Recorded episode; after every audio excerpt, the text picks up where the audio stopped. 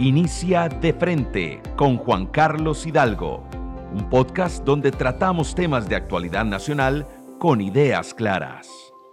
Bienvenidos a una nueva edición de mi podcast de frente. Mi nombre es Juan Carlos Hidalgo. Hoy me acompaña don Ricardo Monge, economista, doctor en economía de la Universidad de Ohio, consultor internacional, presidente de la Academia de Centroamérica y profesor de la Universidad LEED, y con quien vamos a hablar un tema que es clave para descifrar la riqueza de las naciones, ¿verdad? El desarrollo de las naciones, que es la productividad.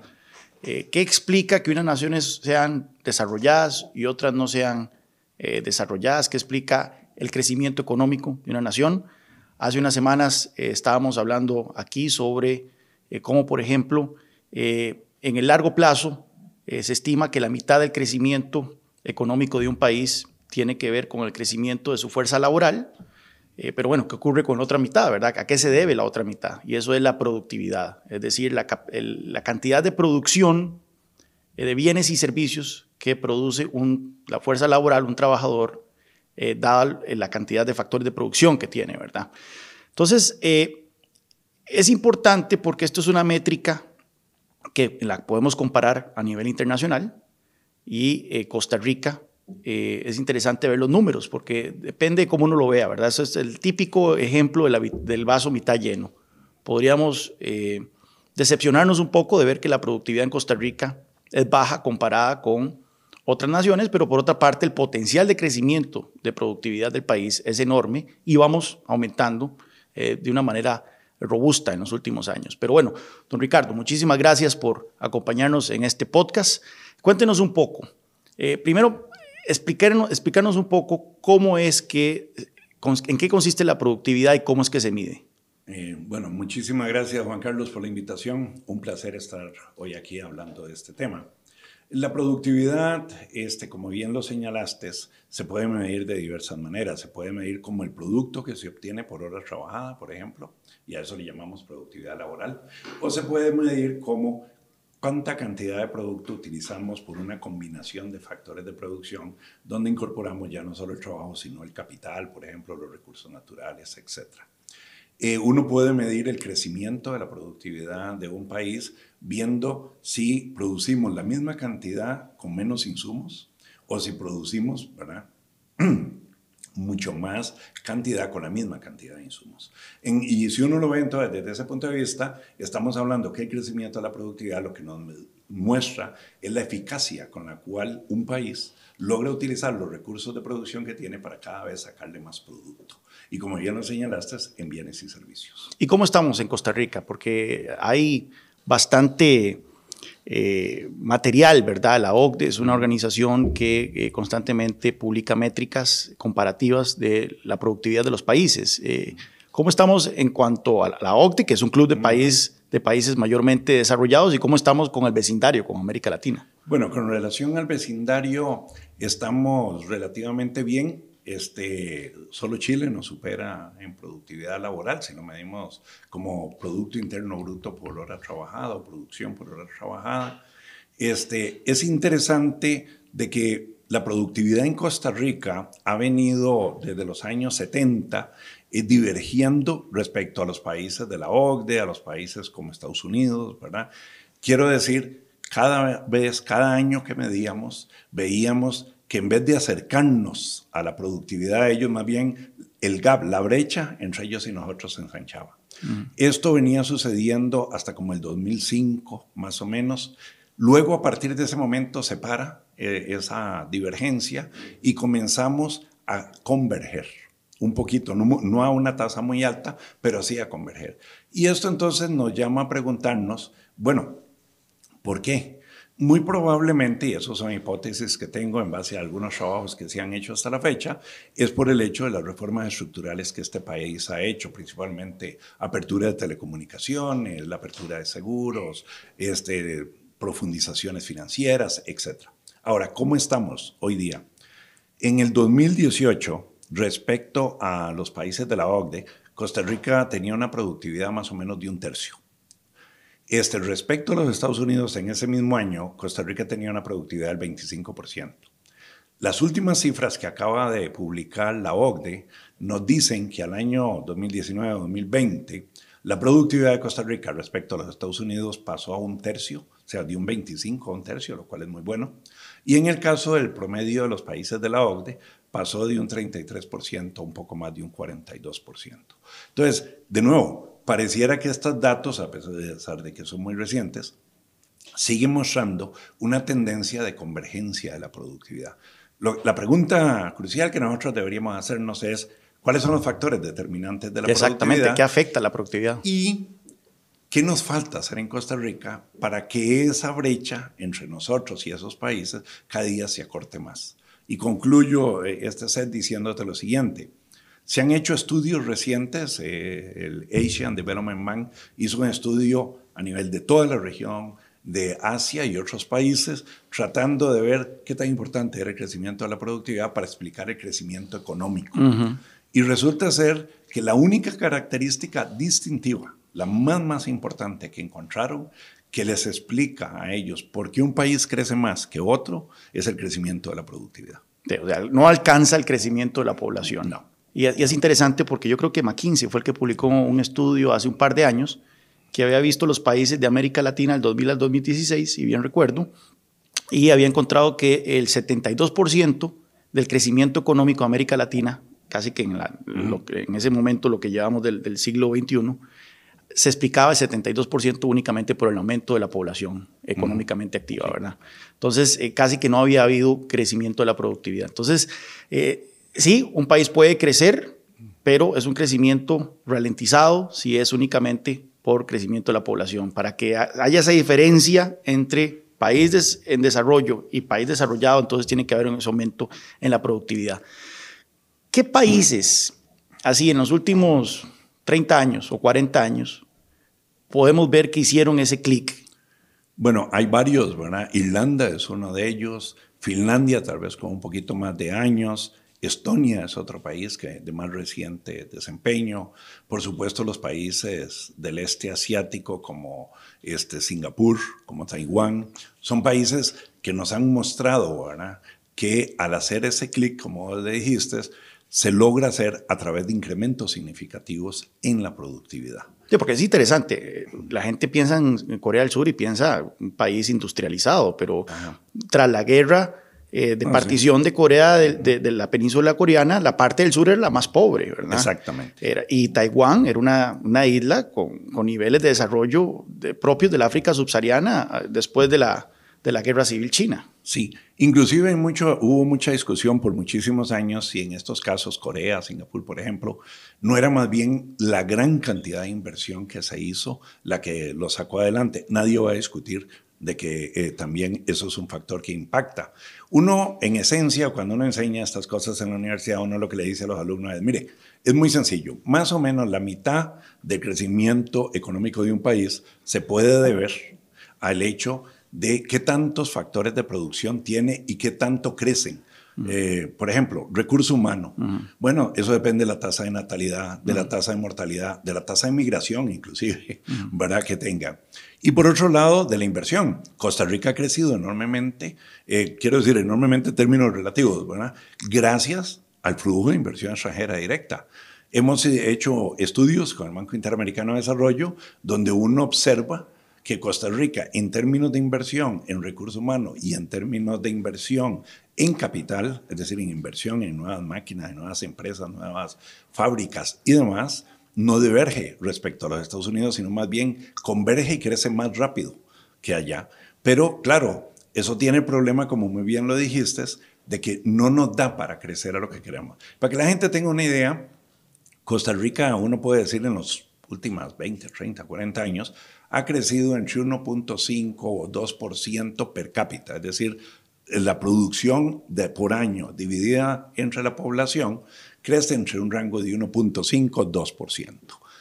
Estos países que vos has señalado, Irlanda y otros, para dar el salto de un país de ingreso medio, donde está Costa Rica, un país de ingreso alto, tuvieron que crecer por una o dos décadas de manera sostenida a tasas del 6-8% per cápita. O sea, que la brecha en nuestra tasa de crecimiento con ellos es casi de 4 a 6 puntos porcentuales. Y eso solo se logra si crecemos en términos de productividad, porque ese otro 50% de ¿Qué explica el crecimiento económico? Es la productividad. Ahora bien, vos hablabas de qué determina la productividad.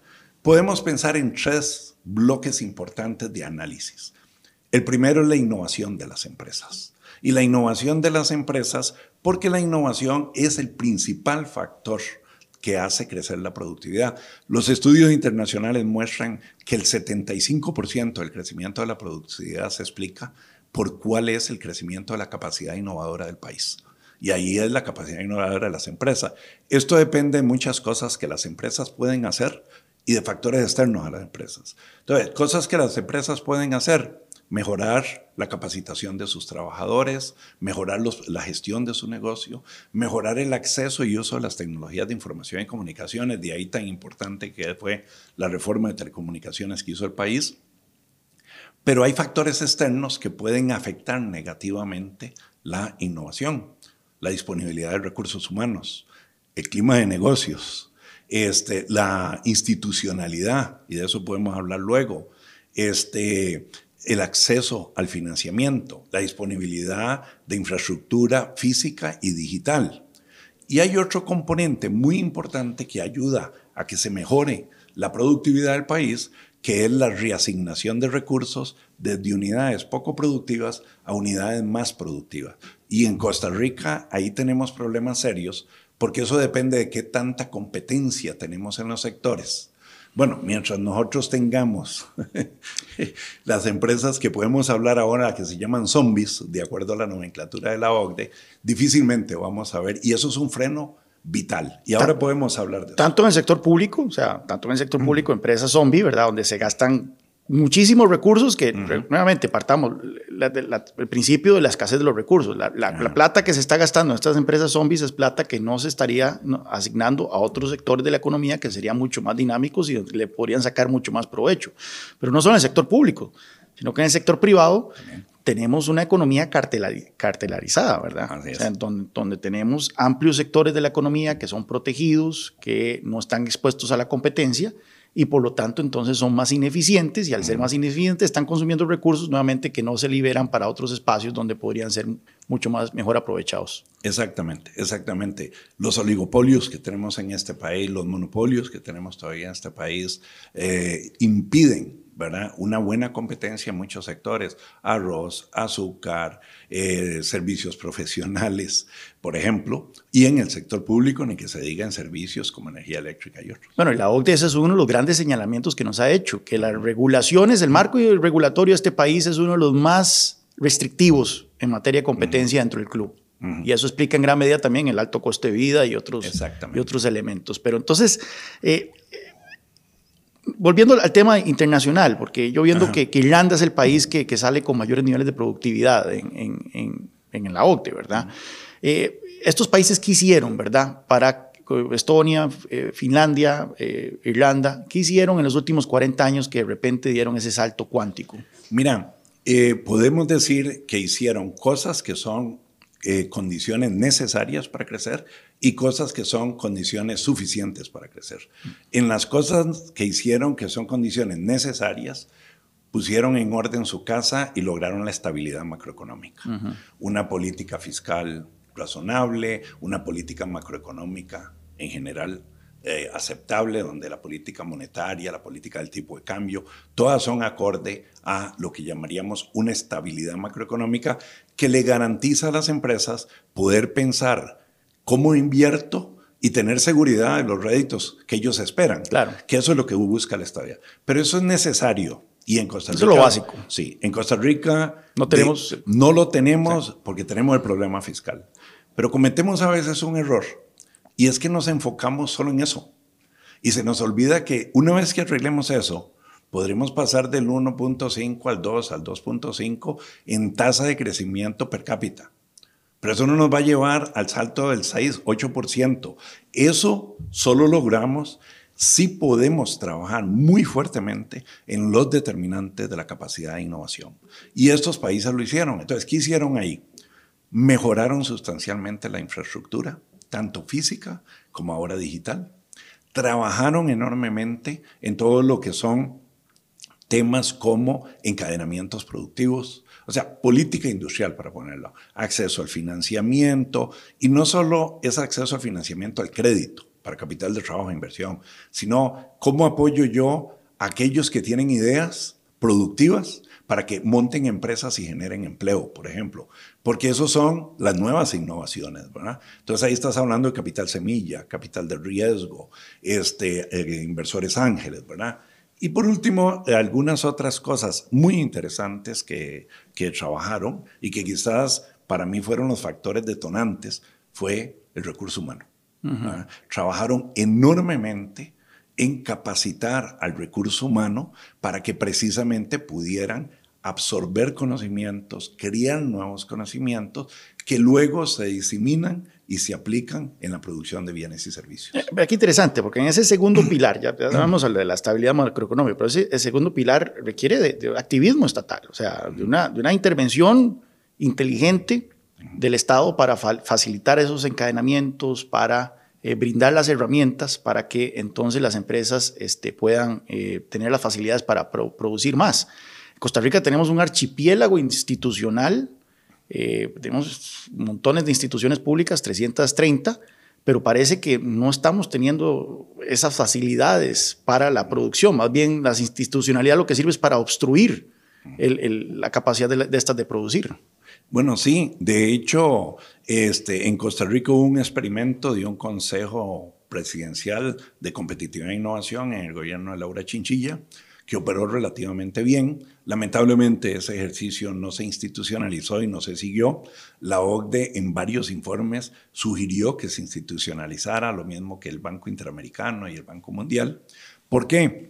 Porque vivimos en un país presidencialista que necesitamos de un órgano constituido por un grupo asesor y por un grupo ejecutivo, que serían los ministros y presidentes ejecutivos, liderado por el presidente de la República, donde se diga, ok, de acuerdo al grupo asesor y al plan, programa de gobierno que tenemos, esta es la estrategia que vamos a seguir en educación, en acceso al financiamiento, etc. Dada esa estrategia, el equipo económico, este comité ejecutivo que preside el presidente, debería simple y llanamente decir, bueno, ¿cuáles son las políticas que debemos hacer para lograr todos esos objetivos de la estrategia, para mejorar los encadenamientos productivos. Y luego de eso, ¿verdad? de simple y llanamente, cada institución se le dirá, usted es la que tiene que hacer esto, esto y el otro, y hay una secretaría técnica que simple y llanamente le dice al presidente y a ese comité ejecutivo, ¿lo están haciendo bien o no lo están haciendo bien a la hora de monitorear y evaluar esas políticas o programas?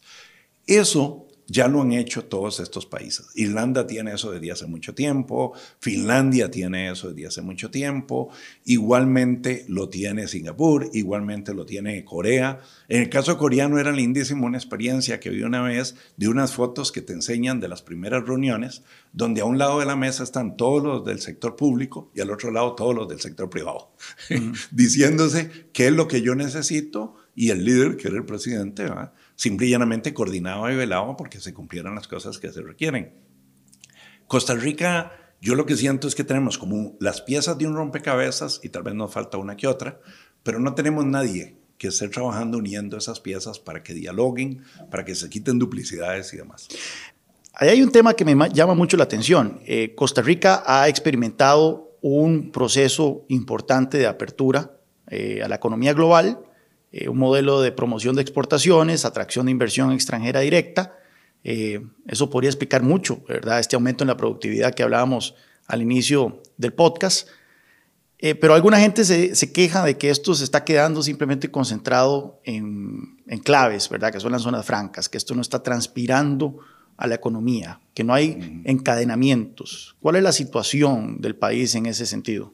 Ahí podemos hablar de dos temas. Uno, ¿Cómo hacemos que las empresas nacionales, que la gran mayoría son pymes, se integren a los procesos productivos de las empresas que participan en el comercio internacional en Costa Rica, mayoritariamente multinacionales, pero también algunas nacionales?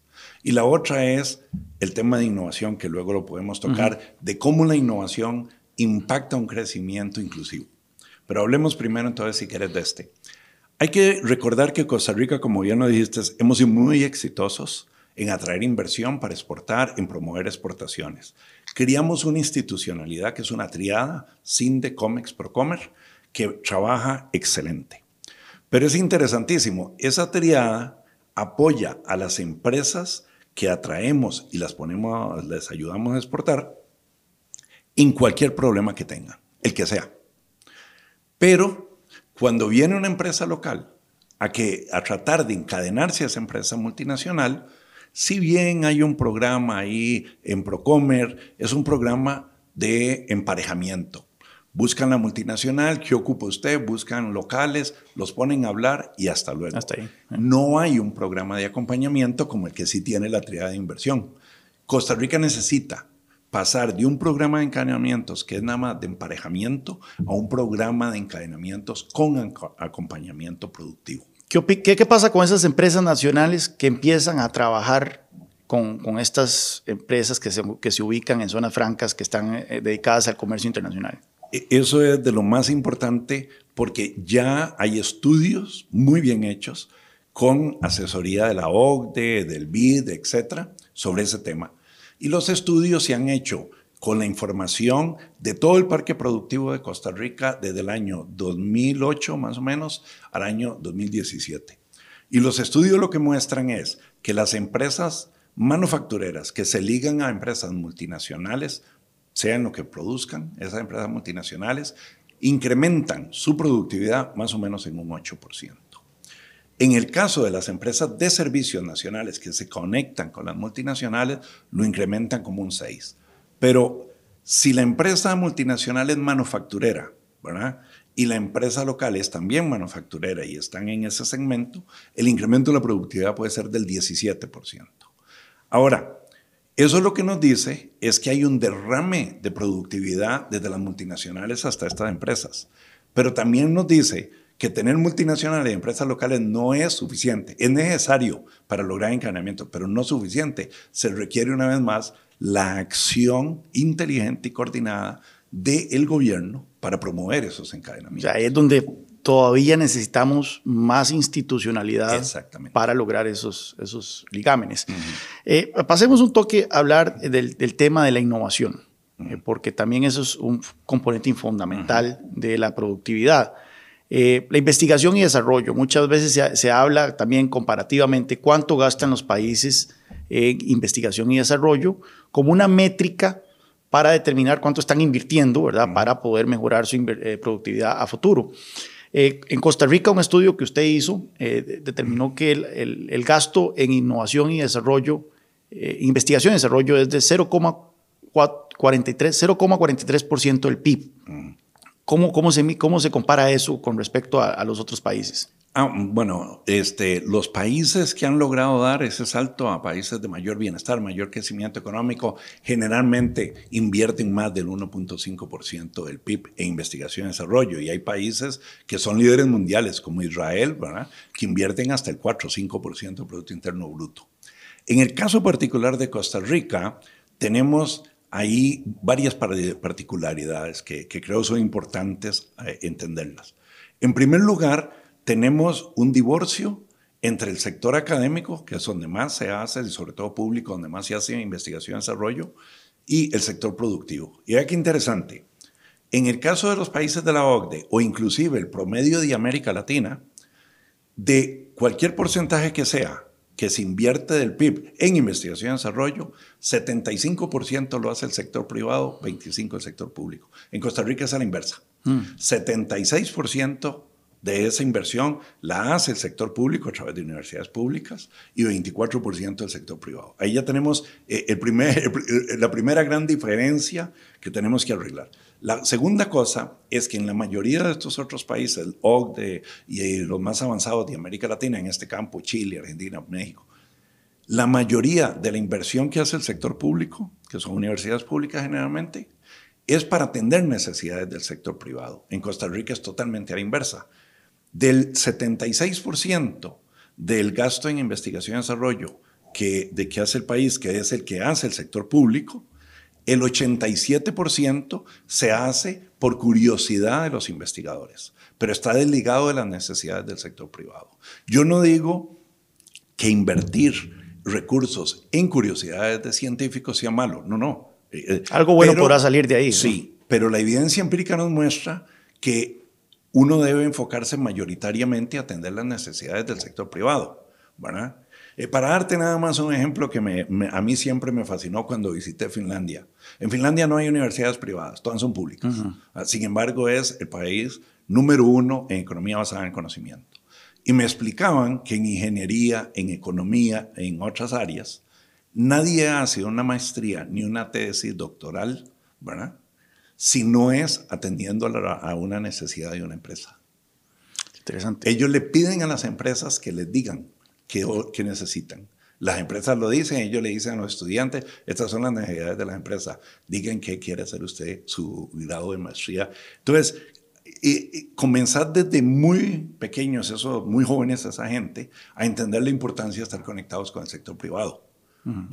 En Costa Rica no. Eh, hay un divorcio, hay un divorcio entre la academia y, el sector privado. Yo he sido profesor universitario por casi 30 años, ¿verdad? Y a mí mis estudiantes me lo llaman a uno y le dicen, ¿qué se le ocurre que yo puedo hacer la tesis? Sí. y no hay, no, no tenemos una institucionalidad, eso ya sería dentro de las universidades propiamente, de decir, ¿por qué yo no voy a acercarme al sector privado a ver qué ocupan? Las pymes, las medianas, las grandes, las multinacionales, y a estos muchachos los pongo a trabajar en eso, para que se acostumbren a trabajar. Repito, eso no quiere decir que debemos abandonar la innovación en ciencias básicas. No, jamás. Eh, hay que hacerlo. Pero si queremos realmente impactar la productividad, si queremos realmente impactar el crecimiento, debemos invertir como estamos invirtiendo la plata de investigación y desarrollo. Usted ha hablado de un sistema nacional de innovación, eh, viendo ejemplos a nivel internacional, y yo creo que Israel tal vez es el, caso más avanzado, ¿verdad? Eh, esto es utilizar la institucionalidad ya existente como usted mencionaba tal vez eh, anteriormente, y, ponerla, tal vez en, ordenarla en función de un objetivo. Verlo así.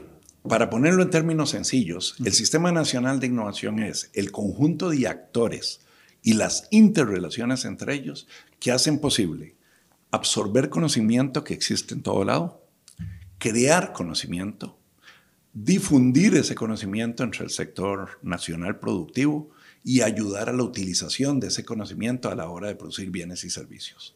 Cuando, esos actores existen, cuando esos actores interactúan, se logra toda esa creación, absorción de conocimiento, utilización de conocimiento a la hora de producir. Mm. En Costa Rica nuestro Sistema Nacional de Innovación es sumamente eficiente, porque tenemos algunos de esos actores, hay algunos que creo que no tenemos, pero tenemos algunos, pero están, no están interrelacionados no hay una verdadera conexión. Lo hablábamos ahora en el caso de las universidades y el sector público, por ejemplo. O el mismo caso del financiamiento. Entonces, desde ese punto de vista, el Sistema Nacional de Innovación en Israel, en Finlandia y eso, se han preocupado el gobierno de ver cómo se mejora esa comunicación entre todos esos actores y automáticamente el sistema, como el nombre lo indica, comienza a funcionar como sistema. Comienzan a interactuar y hay apoyo recíproco. Y entonces vos ves que cualquier productor o la mayoría de los productores tienen acceso a conocimiento externo, tienen acceso a conocimiento de cómo usar ese conocimiento, tienen acceso a crear, tienen la posibilidad de crear conocimiento. Una cosa que hace importante que una empresa invierte en investigación y desarrollo es que las capacidades que desarrolla ese personal le aumentan la capacidad de absorber conocimiento que existe en el resto del mundo. De otra manera, no, no hay posibilidad, porque no tendría recurso humano dentro de la empresa capaz de absorber esos conocimientos. Hay un sector que me preocupa particularmente cuando hablamos de innovación y desarrollo, es la agricultura. Eh, he visitado en, los últimos meses, ¿verdad?, agricultores en diversas áreas de aquí, de, la provincia de San José, y, y mi impresión es que muchos de ellos continúan cultivando la tierra de la misma manera que lo han venido haciendo los últimos 20, 30 años. Eh, y como que no ha habido un avance en el apoyo estatal para hacerlos más productivos. Eh, bueno, primero que todo, también ha habido un problema terrible en, el MAC con la aprobación de, los, de las fórmulas, ¿verdad?, para, para eh, fertilizantes y demás, pesticidas.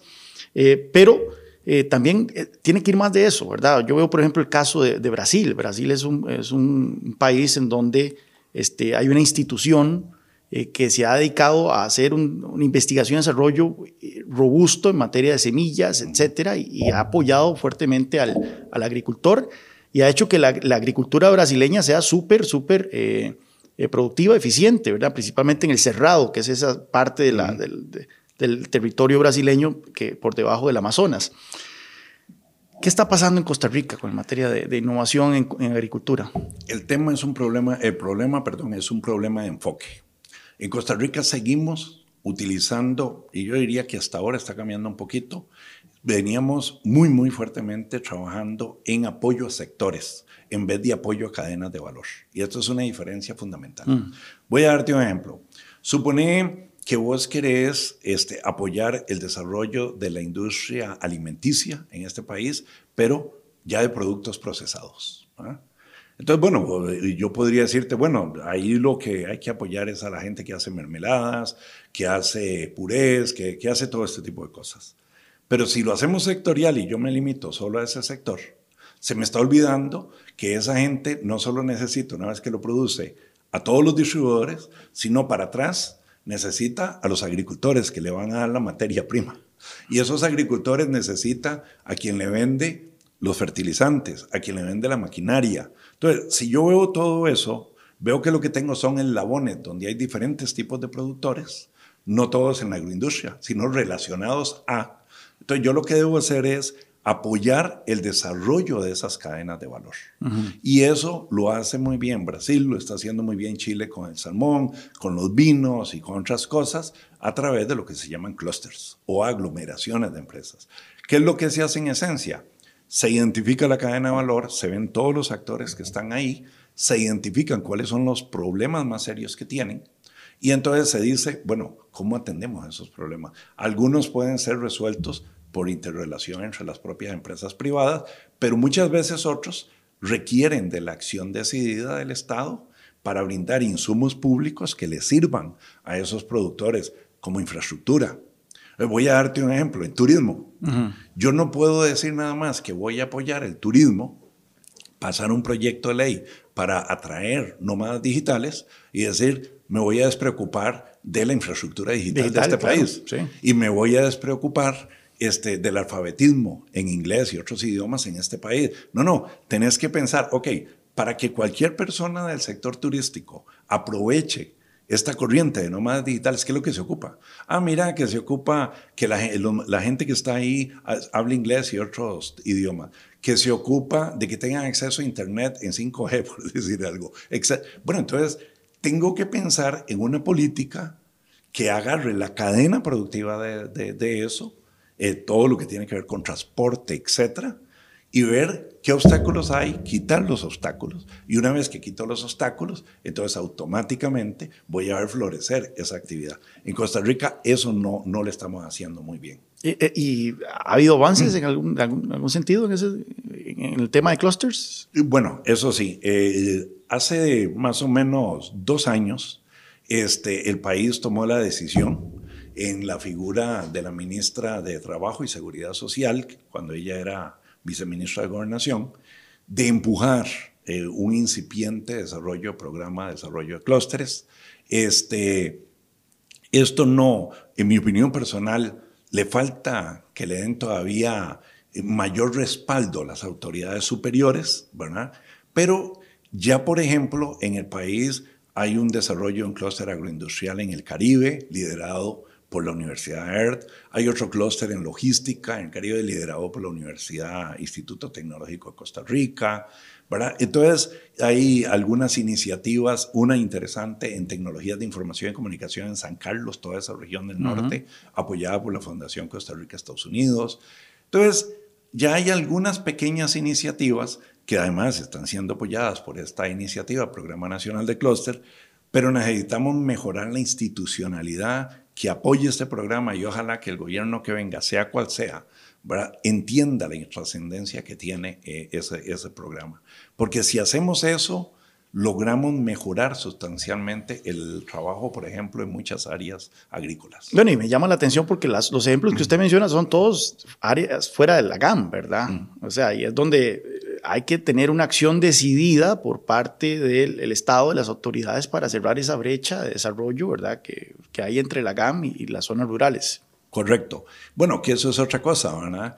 Este, muy bien lo señalabas vos. Eh, ahora, por ejemplo, hay un proyecto de ley en la Asamblea Legislativa para mejorar la legislación de atracción de inversión extranjera directa, tratando de atraer inversión a las zonas rurales. Lamentablemente está paralizado ese proyecto, pero para mí es fundamental si queremos desarrollar más oportunidades de empleo en las zonas fuera de la CAM.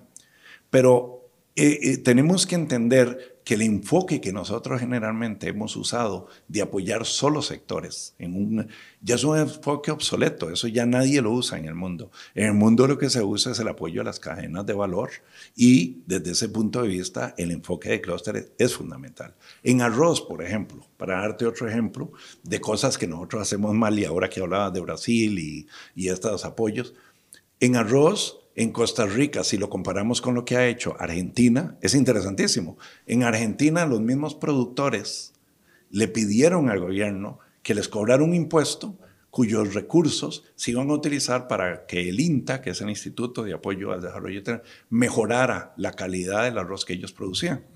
Porque Brasil estaba trayendo mucho arroz de otras partes y la competencia era fuerte.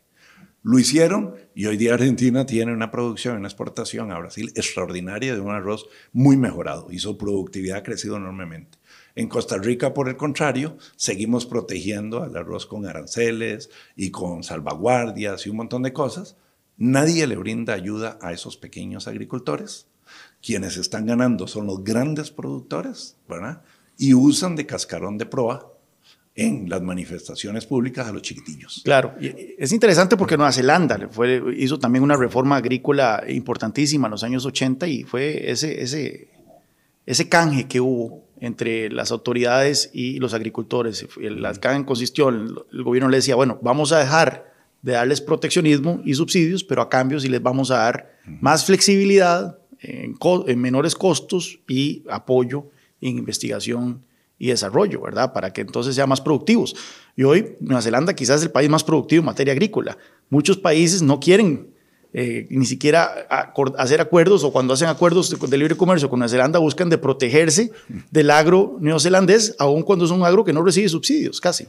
Bueno, otro país que ha avanzado enormemente a través de clústeres en esa misma área de la agricultura y la agroindustria es Holanda. Es uno de los productores más grandes per cápita del mundo en alimentos. Pero de nuevo, ve que interesante, al final no se trata de si es Estado o sector privado nada más. Se trata de que tienen que estar los dos juntos trabajando, pero el problema que hemos tenido en Costa Rica es que la visión y la forma en que trabajamos no es la correcta. Eh, hay un último punto que tiene que ver con financiamiento, capital, ¿verdad? Porque también este, eh, lo mencionamos como uno de los, de los temas donde este, hay una queja. ¿Qué figuras de financiamiento? Eh, todavía estamos muy verdes, estamos muy celes aquí en Costa Rica que podrían potenciar el desarrollo y la innovación en Costa Rica. Usted mencionaba capitales semilla, inversionistas ángeles, etcétera. ¿En qué consisten? Bueno, por ejemplo, el capital semilla es fundamental cuando querés ayudar a una persona a través de, por ejemplo, una incubadora de empresas a tomar una idea y desarrollarla ya como producto. Y ahí viene el tema del prototipado y estas cosas. Este tipo de cosas son muy, muy riesgosas, porque es como una innovación, ¿verdad? Es como es criar un nuevo producto o mejorarlo para el mercado. Pero entonces, como es tan riesgoso, es imposible que un banco te lo vaya a prestar, porque la tasa de interés tendría que ser exorbitante. Entonces, ¿cómo se hace? Bueno, entonces en esos casos, lo idóneo o lo que dicta la experiencia internacional es que tienen que haber recursos que muchas veces son no reembolsables, que apoyan a este emprendimiento para que se arriesgue y haga esa actividad y se comience a apoyar. En Costa Rica los capitales semilla prácticamente son inexistentes, excepto un capital semilla que hay ahora en el sistema banca para el desarrollo y tiene como más de 250 beneficiarios a través de varios operadores, son principalmente incubadoras. Lo que en el país hay más es lo que podríamos llamar capitales de aventura mm. o ángeles inversores, que estos no apoyan en la primera etapa, sino que apoyan ya empresas pymes que ya están en el mercado, que les ha ido relativamente bien las compran o invierten en ellas, les dan acompañamiento y las hacen crecer enormemente. Pero esa primera etapa de apoyar emprendedores es una etapa en la que Costa Rica apenas está incursionando y debería incursionar con muchísimo más ganas, porque de ahí es donde podemos sacar ¿verdad? La posibilidad de nuevos emprendimientos y emprendimientos muy, muy importantes. Eh, mucha. Yo he visto muchos emprendimientos eh, aquí en Costa Rica eh, de gente nacionales, ¿verdad? efectivamente que en videojuegos, en un montón de, empresas tecnológicas, biotecnológicas que, que tienen un potencial enorme, pero efectivamente el tema del capital es un tema que no es poca cosa, ¿verdad? Para que logren el éxito. Pero ¿cómo entonces lograr conseguir ese financiamiento? O sea, ¿de dónde vendría? Porque cuando se dice, mira, son muy riesgosos, uno no quiere este, entonces tener eh, a la institucionales del Estado prestando plata que los chances de que haya un retorno son, son pocos, ¿verdad? Bueno, ahí hay dos cosas importantes. La experiencia de Israel es muy valiosa en ese sentido. Israel lo que hizo fue no preocuparse en crear un fondo de capital semilla, un fondo de capital de riesgo, pongámoslo ahí sino más bien en crear un mercado de capitales de riesgo. Entonces Israel comenzó diciendo, vea, yo voy a poner un millón de dólares y se lo voy a dar a algún inversionista que sea experto en capitales de riesgo para que lo utilicen en apoyar emprendimientos en Israel. Pero para que este señor tenga acceso a eso, tiene que demostrarme dos cosas. Tiene que poner él también un millón de dólares o dos. Pero además, tiene que demostrarme de que tiene experiencia internacional en los Estados Unidos, en Europa, de cómo se hace esto, y demostrada. Bueno, comenzaron a trabajar en esa manera, pero además Israel les dijo, y ese millón que yo pongo va a servir para apoyar empresas donde yo me voy a dejar una parte de las acciones. Yo le voy a permitir a este capital de riesgo salirme y desde el inicio pactamos cuál es el precio de eso. No importa si ese, valor de eso llega a ser astronómico, ya está pactado cuánto es el gobierno se sale y ayudó a crear un mercado de capitales de riesgo donde inversionistas nacionales y extranjeros apuestan ahí por empresas, como pasa en Estados Unidos y otros lados. Entonces, e, es una cuestión de entender cómo opera y de veras de ponerle ganas, porque es algo que si el Estado no lo hace, nadie lo va a hacer y menos en un país tan pequeñito como Costa Rica. Bueno, esta, esta discusión sin duda alguna se presta para, para mucho más, eh, pero me queda efectivamente que entonces el potencial de Costa Rica en materia de crecimiento económico es enorme. Eh, si tan solo logramos entonces hacer ese clic que se hicieron otras naciones, naciones muchas de ellas pequeñas, ¿verdad? Estamos hablando de Irlanda, Estonia, Finlandia, Nueva Zelanda, países que, cuya población no difiere mucho eh, de Costa Rica, ¿verdad? En algunos casos países que eran igual de pobres o más que nuestro país eh, hace 50 años, ¿verdad? Eh, pero que pudieron entonces poner las piezas, el orden de las piezas, ¿verdad? Y articularlas de una manera que eh, tuvo un impacto decidido en los términos de productividad. Pero esto sí requiere de visión y requiere también de esa apertura a las experiencias internacionales, que es algo que yo insisto mucho cuando hablo de, estos temas, ¿verdad? No tenemos que inventar el agua tibia. Eh, la, situación de Costa Rica en muchos ámbitos es muy similar a la que otros países han vivido eh, y tenemos que aprender de las experiencias internacionales. Y el otro, la, otra gran lección es, no hay pomadas canarias, ¿verdad? No es que mm. simplemente si logramos eh, poner en orden el tema del financiamiento, ya las cosas van a, darse por sí solas. Se requiere una, una visión integral del desarrollo económico, en donde necesitamos estabilidad macroeconómica, pero también necesitamos una acción decidida del Estado buscando este acompañamientos, encadenamientos, inversión en, investigación y desarrollo, el finanza, el financiamiento de las empresas, etc. O sea, es un, es un marco institucional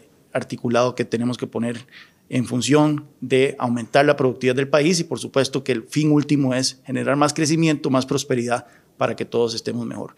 Don Ricardo Monge, muchísimas gracias por acompañarnos en este podcast, del podcast de frente, donde hablamos con ideas claras sobre cuáles son las reformas, cuál es la ruta que debe seguir Costa Rica en esta década 2020 para lograr ese salto al desarrollo. Muchísimas gracias. A vos las gracias por la invitación. Un placer. Gracias por acompañarnos. Esto fue De Frente con Juan Carlos Hidalgo. Desde ya estamos preparando el siguiente episodio para tratar temas de actualidad nacional con ideas claras.